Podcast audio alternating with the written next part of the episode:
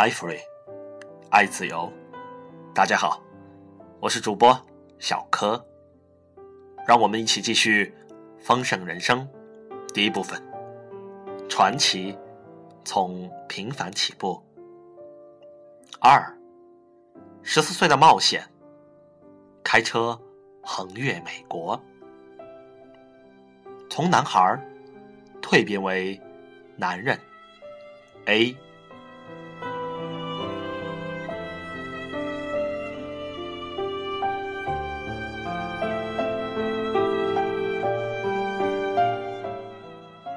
没多久，杰不仅结识了更多朋友，还发挥了他的创业才华，找到了更多付费的乘客。他的 A 型车有时载满了同校同学，座椅都坐不下了，有些人甚至站在车门外的脚踏板上，为了保住小命而用力抓紧车门。当时还没有安全带和行车安全准则，所以只要杰没有超过本市时速四十公里的限制，警察就会放我们一马。他们可能心想，这是孩子们在大萧条时期承担得起的最佳交通方式吧。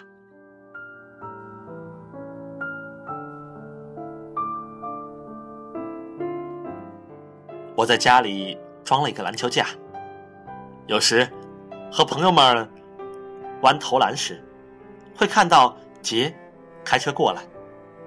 他停好车后，并不过来一起打球，只是在附近闲晃。他会跟我们一起进屋，我母亲会拿些吃的出来。我母亲非常喜欢杰，有哪个母亲不喜欢儿子结交成熟？好学，有创业精神，还开着老爸车行汽车的朋友呢。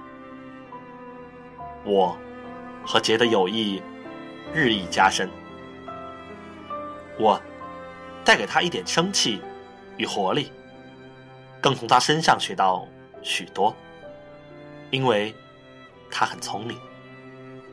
这真是再理想不过的组合了。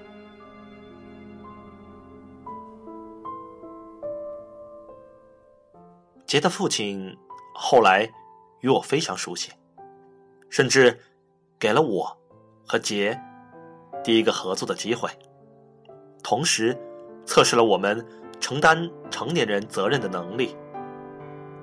当时我年仅十四岁，杰十六岁。不过，杰的父亲一定很信任我们俩，认为我们拥有。超出自身年龄的可靠度和能力。